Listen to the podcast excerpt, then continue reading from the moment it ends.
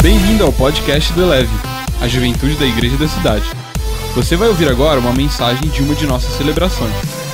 Ouça de coração aberto e deixe essa palavra elevar a sua vida. Vamos lá, esquenta, literalmente. Esse é o tema da palavra de hoje, que você seja aquecido literalmente nessa noite. Essa semana foi a semana mais fria do ano. Tem uma cidade no Brasil que chegou a 8, quase 9 graus abaixo de zero. Teve é, neve no Brasil essa semana. E aí a gente sempre vê as piadas na internet a respeito do frio. Vou ler aqui, por exemplo, algumas frases do frio que eu vi na internet essa semana. Um filme de terror chamado Meu chuveiro queima, eu estou todo ensaboado e sem toalha. Se o frio é psicológico, então eu devo ser um psicopata. Obrigado por avisar que está frio. Eu estava tremendo aqui e já estava achando que tinha mal de Parkinson. Você está sentindo frio? Eu não estou sentindo nada. Perna, braço, nariz. Hoje está tão frio que nem o Djavan conseguiu um bom lugar para ler um livro. Está tão frio que o sol parece luz de geladeira. Comer dá sono, dormir, dormir dá fome e frio dá os dois. Não tem nada contra o frio, mas ele querer entrar dentro do meu cobertor e dormir comigo já é demais. Como diz aquele velho ditado, o frio justifica as meias. Adote um solteiro nesse inverno. Leve um solteiro para sua casa nessa noite. Se você for casado, leva dois, que fica melhor. Em um relacionamento enrolado com um cobertor. A boa parte do frio é o chocolate quente, a parte ruim é a toalha molhada. Tá tão frio que até por um político eu estou botando a mão no fogo. Tava tão frio que o café esfriou e eu tomei pensando que era Coca-Cola. E assim vai. Tem os memes que invadem a internet. Basta mudar de temperatura. Algumas coisas do frio, as comidas gostosas, a gente engorda.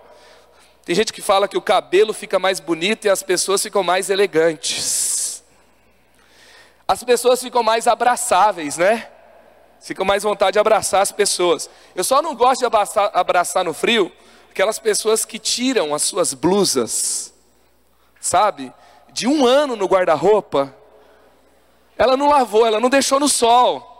E ela guardou todos os ácaros para você, né? Aí fica um pouco difícil. Nariz gelado, bochecha rosada, as louças geladas, as do banheiro então, meu Deus do céu. Pele ressecada, tem gente que toma menos banho no inverno, Deus te abençoe. O clima romântico tortura os solteiros no inverno. Mais filmes e Netflix, mais difícil levantar da cama e assim por diante. Coisas do frio. E a verdade é, gente, que se a gente, a gente vai falando sobre isso, o frio mata. Todo inverno nós temos notícias de pessoas que, por exemplo, morrem nas ruas, inclusive no frio. É um tempo bom para você fazer o bem. Na verdade, você tem que fazer antes do frio, porque depois da noite fria já aconteceu. Então você tem que trocar seu pegar aquela blusa velha, e homens são mais apegados, né, em doar as coisas. Então, pegar aquelas blusas velhas e doar e comprar novas. Por que não? Tá? Para quê? Não só para renovar o estilo, mas para abençoar outras pessoas, doar um cobertor e assim por diante. As pessoas morrem no frio de hipotermia, que é a temperatura corporal reduzida. Na hipotermia leve podem haver de arrepios até confusão mental. Então, se não tiver alguém pensando muito bem hoje, dá um desconto, porque o frio pode dar confusão mental. Na hipotermia moderada, paradas tremulantes e a confusão mental aumentam. Na hipotermia grave, aí então pode ter o desnudamento paradoxal, não sei bem o que é isso, mas acontece isso, e aí pode chegar à morte com uma parada cardíaca. Isso é o que a hipotermia faz. E a frieza tem matado muita gente também que continua viva, porque quando morre a esperança, morre o sonho, morre a vontade de viver, morre as causas, a pessoa está viva, está morta e não sabe. Porque viver não é só você, tem gente que não está vivendo, na verdade, tem que estar tá sobrevivendo. A gente até fez uma série sobre isso. E tem gente que está perdendo a sua vida literalmente, porque está perdendo a vontade de viver. E aí, por isso nós queremos falar hoje sobre o que aquece o nosso coração de fato, o que aquece a nossa vida. Salmo 31, versículo 16, na versão da Bíblia Mensagem, diz: Aquece teu servo com um sorriso e me salva porque me amas. Olha que poético. A Bíblia está dizendo que Deus nos aquece com o seu sorriso. O salmista está pedindo, me aqueça com um sorriso. Alguém já foi aquecido com um sorriso? Eu já. Eu já. Eu lembro de um luau frio que aconteceu em São José. A Mariana estava linda. Ela sorriu para mim, você viu o que que deu, né? Já está aí o Levi e o Samuel para contar a história. Mas sorriso aquece. Por isso também número 6, 25 diz que o Eterno sorria para vocês e presentei vocês.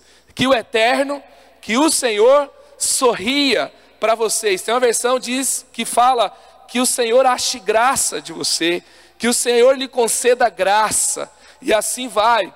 Então nós podemos perceber que Deus quer que a gente esteja com uma vida aquecida.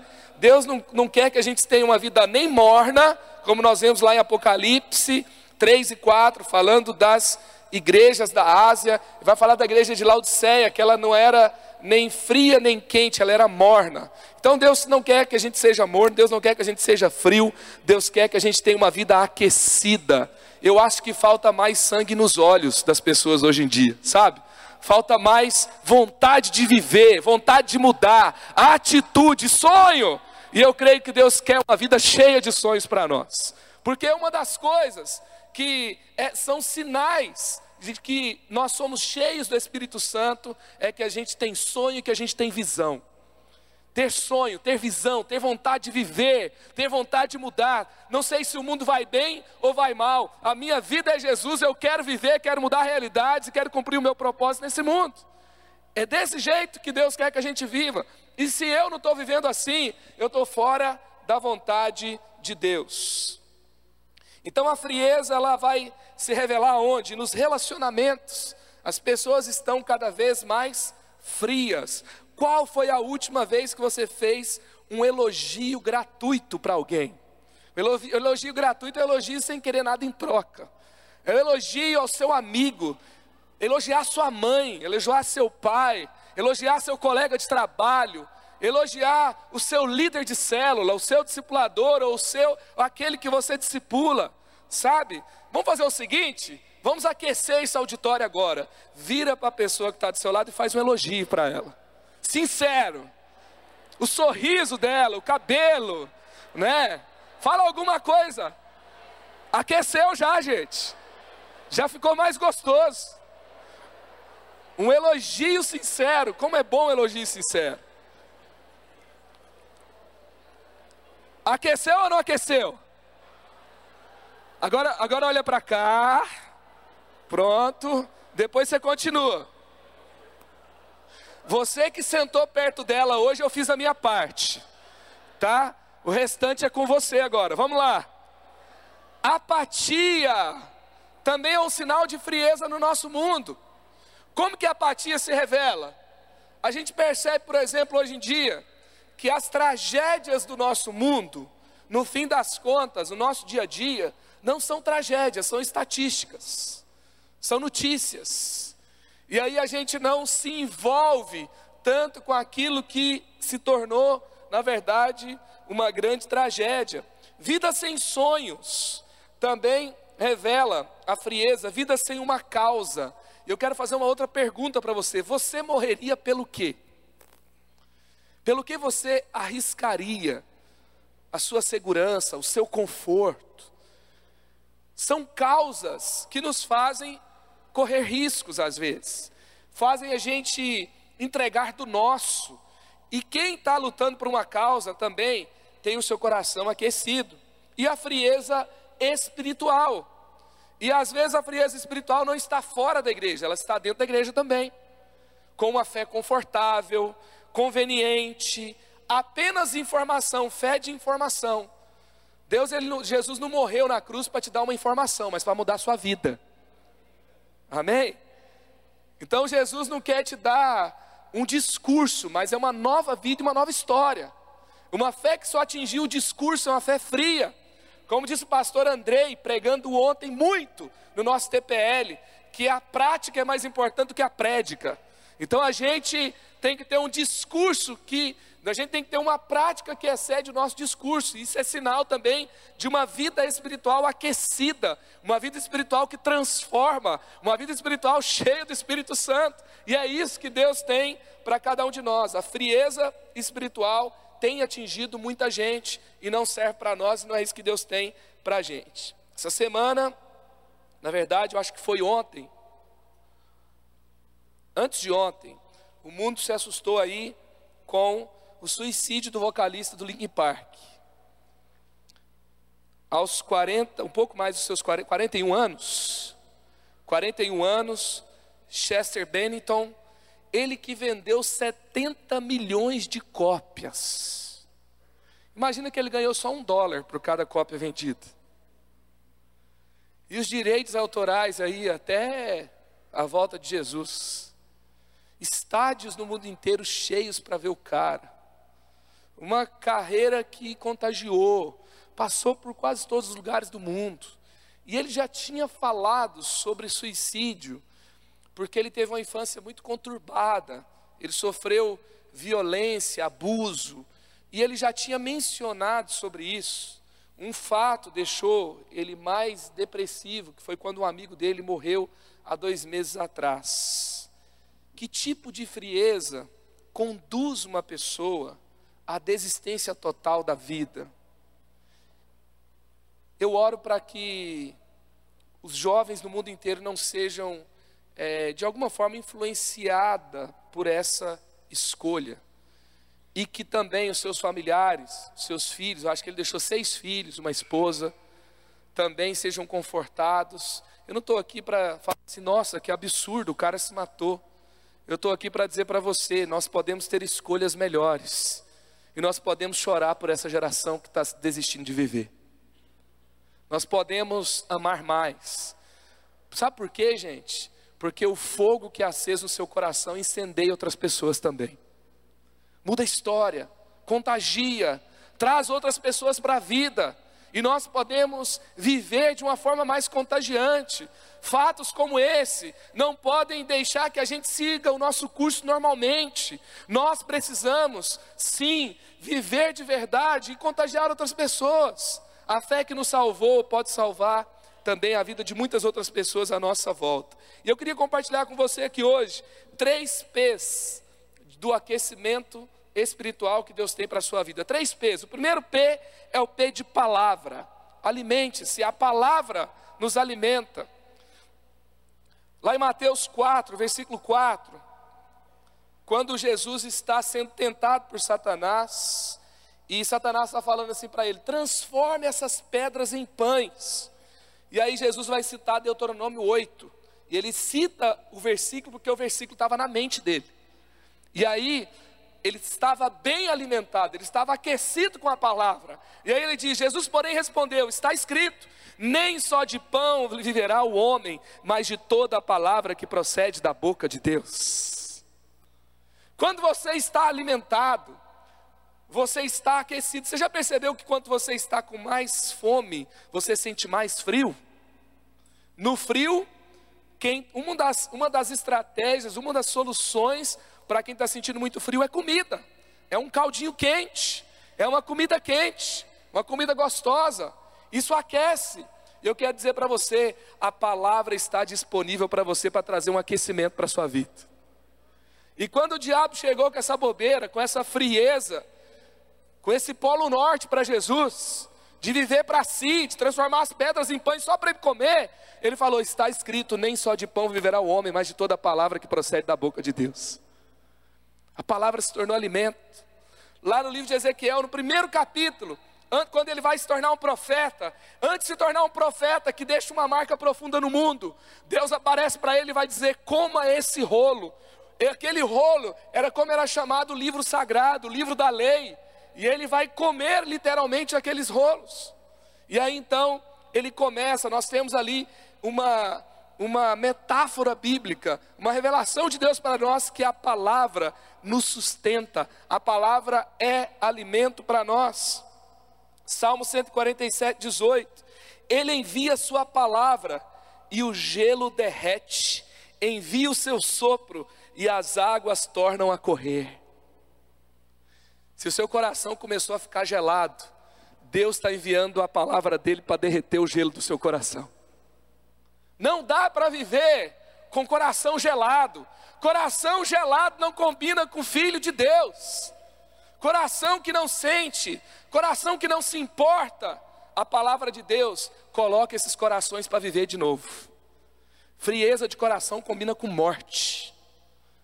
Combina com vida estagnada, parada. Um dos sinais que alguém morreu é que o corpo esfria.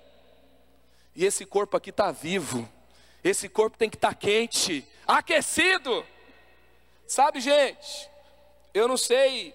Às vezes as pessoas perguntam para mim: você ainda fica meio é, tímido? Você fica preocupado quando você vai pregar? Você ainda tem aquela pressão do público? Você fica tranquilo? Eu quero dizer para você que eu luto com isso toda vez que eu vou pregar. E eu quero te falar como eu lidei com isso hoje. Hoje à tarde eu estava pensando sobre todos os nossos eleves e sempre há uma luta antes de você fazer algo. Sempre há uma luta quando Deus te chama para fazer alguma coisa. Quando você se move na direção do que Deus tem para você, você vai enfrentar algumas lutas. E como que você lida com isso? Você lida com a palavra, é uma das formas de lidar. E muitas vezes você vai pensar: será que eu vou? Será que eu não vou? Será que eu desisto? Será que, será que eu acredito? Será que eu não acredito? E aí eu estava orando e eu estava pensando, será que, como é que vai ser? O que, Deus vai fazer hoje? E Deus, eu senti claramente Deus falando comigo, leia Isaías 61. E quando a gente lê a palavra de Deus, nosso coração se enche de fé. E eu comecei a ler: O Espírito do Senhor, o soberano, está sobre mim, porque o Senhor ungiu-me para pregar as boas notícias aos pobres, para cuidar dos que estão com o coração quebrantado, anunciar liberdade aos cativos e libertação das trevas aos prisioneiros, para proclamar o ano da bondade do Senhor. Versículo 3: E dar a todos os que choram em Sião uma bela coroa em vez de cinzas, óleo de alegria em vez de pranto, e manto de louvor em vez de espírito deprimido. Eles serão chamados carvalhos de justiça, plantio do Senhor para a manifestação da sua glória. Eles reconstruirão ruínas antigas e restaurarão os antigos escombros, renovarão cidades arruinadas, que têm sido devastadas de geração em geração. E eu comecei a ler, eu comecei a declarar, eu comecei a falar assim: não, não é que vai dar certo, será que pode dar? Não, o Espírito do Senhor está sobre mim, ele me ungiu, e eu estou aqui para isso, e a palavra do Senhor vai se cumprir, e vai ter gente liberta, vai ter gente curada, vai ter gente restaurada, e essa é a palavra de Deus, essa é a palavra da verdade, essa é a palavra que nos salva. Sabe, se você acordar de manhã com um peludo lá do seu lado, falando para você: será que vale a pena viver? Será que vale a pena lutar mais um dia? Será que vale a pena? Quem me ama, quem não me ama? Ah, ontem me criticaram. Aí você pega e começa a ouvir, né? Em câmara lenta, aquela pessoa falando: Você não vale nada. O outro deu um fora em você, e aí vai. A outra, o outro, sei lá. E aí você pega e começa com aqueles pensamentos. Pegue a palavra de Deus e começa a ler. Começa a declarar o que Deus diz sobre você. Começa a ler lá em Jeremias 29, 11. Eu é que sei que pensamentos têm a respeito de vocês, plano de lhes dar um futuro e uma esperança, e não de lhes causar mal. Se Deus tem planos bons para você, por que, que você vai ficar aí lutando com um pensamento que veio lá do fundo do inferno com cheiro de enxofre? A palavra de Deus é boa, é linda, tem promessas para você, tem mais de dois mil promessas na palavra de Deus para você. Mais de duas mil promessas. Uau! Então, tem, tem mais, tem muitas promessas por dia para você na palavra de Deus. Então, se agarre na palavra. Faça como Jesus, tenha a palavra na mente, porque no dia que Satanás vier com o polo norte do seu lado, você vai ter uma palavra aquecida no seu coração para mandar ele para longe. É isso que Deus tem para você. A palavra dele, gente, é tão interessante que a palavra de Deus é chamada de alimento. E Jesus é chamado de o pão vivo que desceu do céu. E lá em João 1 vai falar que Jesus, ele é o verbo vivo de Deus. Jesus é a palavra. Então, quando você se relaciona com essa palavra, e quando ela deixa de ser um texto escrito numa le... com letra preta no papel branco, e ela arde no seu coração, e você entende o que Deus tem para você, naquele momento você está conversando com Jesus, porque Jesus é o Verbo vivo de Deus, Ele é o pão vivo que desceu do céu, e Jesus e a palavra são alimento, e a palavra pão vai aparecer 293 vezes no Antigo Testamento e 98 vezes no Novo Testamento. É bastante. E é interessante que a Bíblia não vai falar assim, Jesus vai falar assim: Eu sou a picanha maturada que desceu do céu. Não vai dizer assim: Eu sou o caviar. Eu sou o sorvete Hagendaz. Bate o delate. Daquele que você vai comprar, você tem que fazer um financiamento para tomar o sorvete né? Por quê? Porque o pão é acessível. Você come todo dia. Ele está disponível para você. Está em todas as culturas do mundo. O pão está lá. E Jesus é assim. Ele está acessível. Ele está em todo lugar. Ele está disponível para você e ele te alimenta. Ele te sustenta. E por meio da sua palavra. Tem, muito, tem muita palavra, muitas palavras de Deus disponíveis para você. E o inverno, uma das coisas boas é a comida, não é? Então, caldinho, fundi, chocolate quente, tudo parece mais gostoso, a gente come mais, engorda mais, etc. Então, que nesse inverno você encontre um bom livro para ler, a palavra de Deus que aqueça o seu coração e você se alimente mais e saia dele mais forte, mais aquecido e mais pronto para o que Deus tem para a sua vida e para a sua história. Segundo, segundo Pedro, o aquecimento de Deus para você Palavra foi o primeiro, e segundo, pessoas. Pessoas. Bons relacionamentos, boas causas, tem a ver com coração aquecido. Eclesiastes 4, 9 a 12. É melhor ter a companhia do que caminhar sozinho, para compartilhar o trabalho e dividir a riqueza. Compartilhar o trabalho e dividir a riqueza. Tem gente rica que não pode dividir a riqueza com ninguém. Teve um cara rico no Brasil que morreu e teve que deixar a riqueza para o cachorro, porque não tinha ninguém para deixar. Que tristeza. E se um dos dois cair, o outro ajudará. Mas sem ninguém para ajudar, fica complicado. Dois numa cama, olha que bênção para o inverno. Dois numa cama aquecem um ao outro. Sozinho você pode morrer de frio. Sozinho você está desprotegido. Mas com um amigo pode enfrentar um pior a ajuda de um terceiro será ainda melhor. A corda de três filamentos não se rompe com facilidade. Amém? Amizades boas, gente. Eu vejo muitas igrejas pregando que a gente não pode ter amigo de um jeito, amigo de outro. Tá bom, mas como é que a gente pode ter amigo? A gente tem que falar mais sobre isso. Amigo que ajuda a gente a orar. Amigo que ajuda a gente a parar de falar bobeira. Amigo que ajuda a gente não voltar aquele namoro tranqueira, que a gente fica carente e quer voltar. Amigo que chama a gente para fazer coisa boa. Amigo que inspira a gente a ler a Bíblia, escolher o céu, escolher boas atitudes. Imagina se todo mundo no Eleve Livre tiver um amigo que é um parceiro de oração. O cara que encontra com você e pergunta: Como é que foi seu tempo com Deus hoje? Alguém que te liga para perguntar como é que foi seu tempo com Deus, como é que foi sua leitura bíblica, como é que foi sua devocional. Eu vou parar um pouquinho aqui e vou pedir para você mandar um WhatsApp agora para alguém perguntando se essa pessoa não quer ser seu parceiro de oração. Isso é coisa de discipulado, tá? Não estou falando de orar junto para começar namoro, estou falando de parceria de oração. Isso aí pode acontecer também, mas é outra coisa, outro propósito tá? Então é alguém para falar assim, gente, você pode, amigão, você pode perguntar para mim todo dia como é que foi meu tempo com Deus? Como é que está a minha caminhada com Deus? E aí você vai, se você é homem, manda para um amigo homem, se é mulher, manda para um amigo mulher. Porque o discipulado acontece nesse ambiente. Você pode mandar esse WhatsApp? Quantos vão mandar esse WhatsApp agora? Pouca gente vai mandar. Não, tem mais gente que vai mandar agora. Pega, pega a internet emprestada do seu amigo aí, manda essa mensagem. Tá? Manda um WhatsApp, fala, cara, e aí? Você pode me perguntar como é que foi meu tempo com Deus. A gente pode ter uma parceria de oração, compartilhar o que Deus falou com a gente. Isso é importante demais, sabe? Tem gente que às vezes, gente, não peca porque entendeu o que Jesus tem para ele e porque lembra do amigo dele que vai perguntar para ele como é que tá. Entendeu? Vai perguntar para ele. E aí, deixou aquela vida mais ou menos ou tá da mesma? Né? Mesma vidinha, baladinha, bebidinha, pornografia. E aí vai perguntar, e aí, você está bem?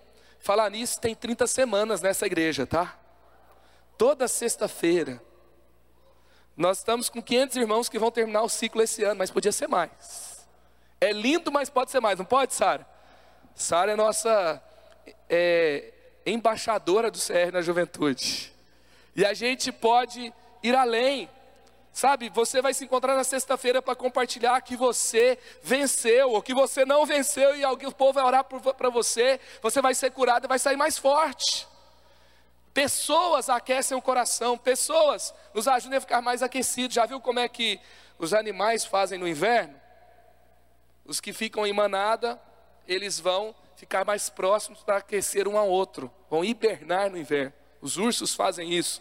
Sabe qual que é a estratégia do predador? Por exemplo, se o leão ele quer atacar uma zebra, ele quer atacar um gnu que está correndo uma manada, ele vai escolher alguém fragilizado e vai tentar separar aquele animal da manada, porque se ele estiver sozinho ele fica vulnerável. E Satanás é um predador, ele vai tentar fazer a mesma coisa. Antes de derrubar você, ele vai tentar afastar você do discipulado, da célula, do culto. Você vai ficar mal, você vai ficar desgostoso da vida, vai ficar vulnerável e você vai ficar frágil para as trevas e vai cair. Então, em nome de Jesus, não deixa esse negócio de carreira solo, de independência, ninguém manda em mim, ninguém fala comigo, ninguém tem direito, ninguém sabe aquele negócio todo? Eu sou a igreja de Jesus. Jesus salva, então eu vou para o céu, não preciso desse negócio. A comunidade é uma bênção, a família de Deus é uma bênção.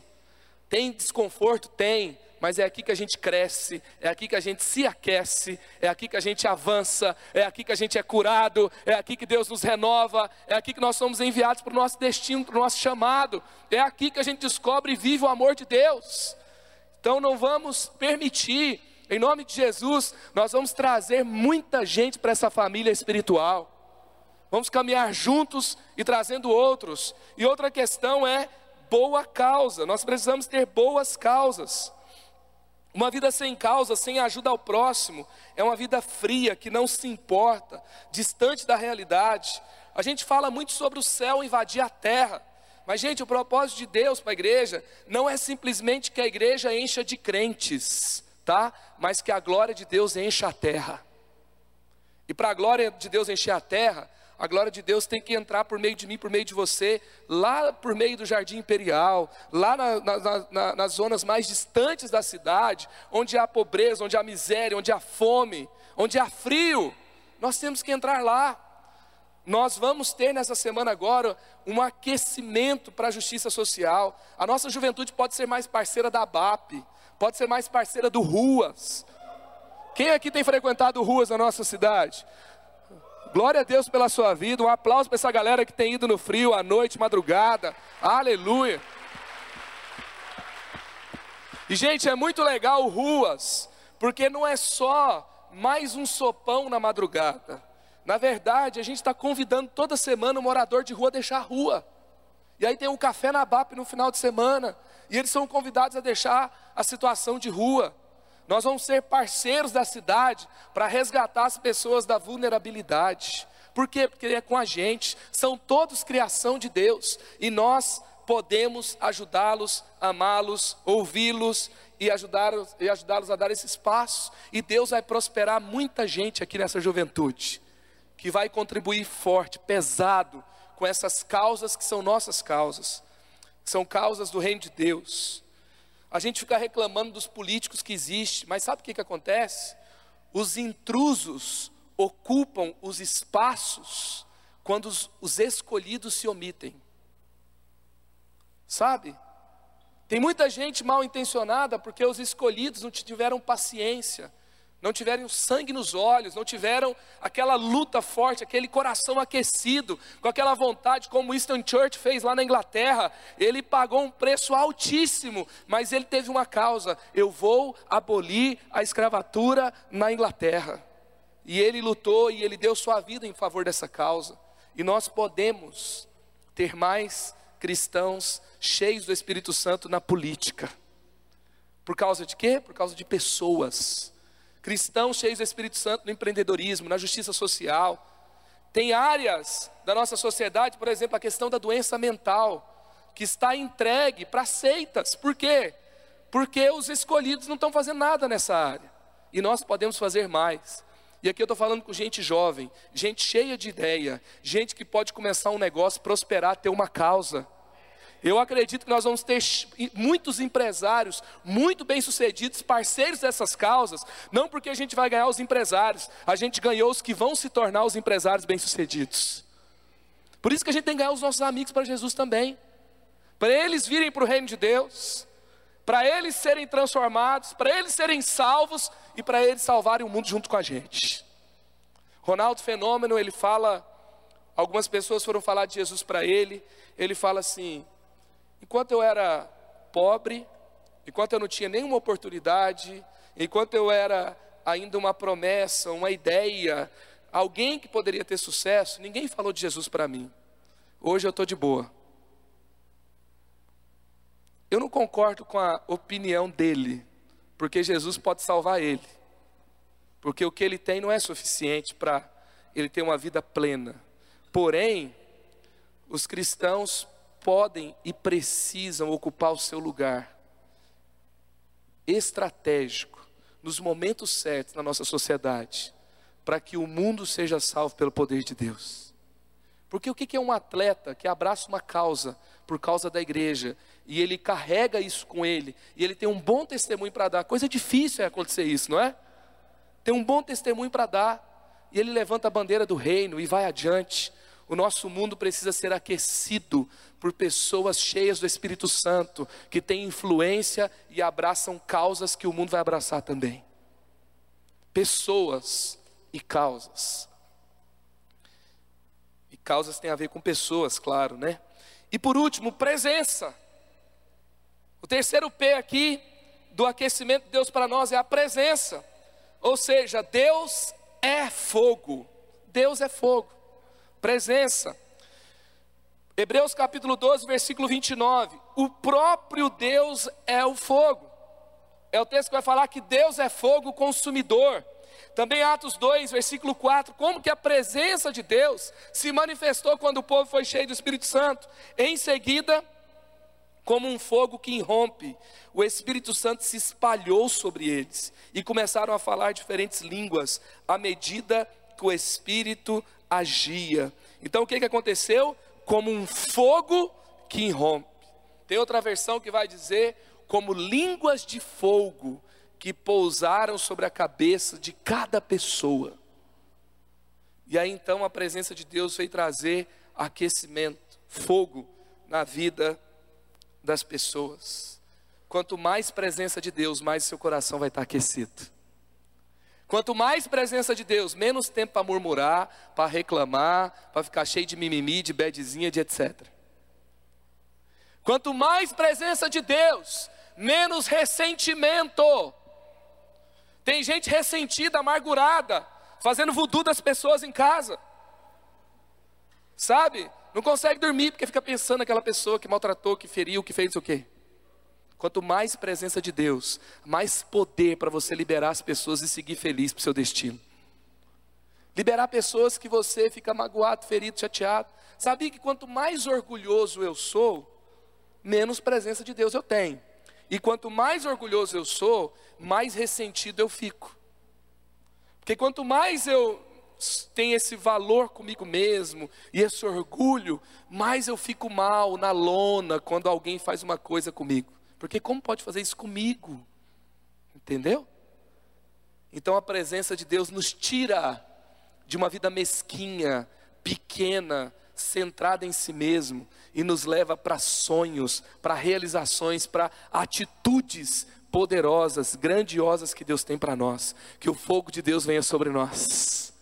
Que tenhamos mais adoração, mais profecia, mais elogios, mais sonhos e menos ressentimento, menos murmuração. É isso que Deus tem para nós.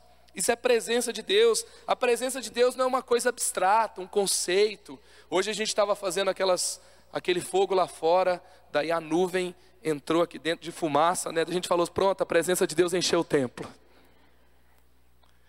E aí no, Novo, no Antigo Testamento teve alguns momentos que umas manifestações como essa aconteceram, que a nuvem encheu e as pessoas podiam tocar. Só que não aconteceu todas as vezes que as pessoas iam para o templo. Algumas vezes a gente pode perceber alguns sinais, mas a questão mais palpável acontece no seu relacionamento pessoal com Deus, ouvindo a Deus, falando com Ele, buscando a presença de Deus. É um estilo de vida, não é simplesmente uma orada que a gente faz, uma ida no culto que a gente faz, não é uma coisa, é uma vida. Não é um programa, não é um lugar que a gente frequenta, é um relacionamento que a gente tem com Deus. E quanto mais próximo dele, mais aquecido eu fico. E que a gente saia daqui mais aquecido, porque a gente se aproximou mais dele nessa noite. A gente saia curado, a gente saia cheio da vida de Deus.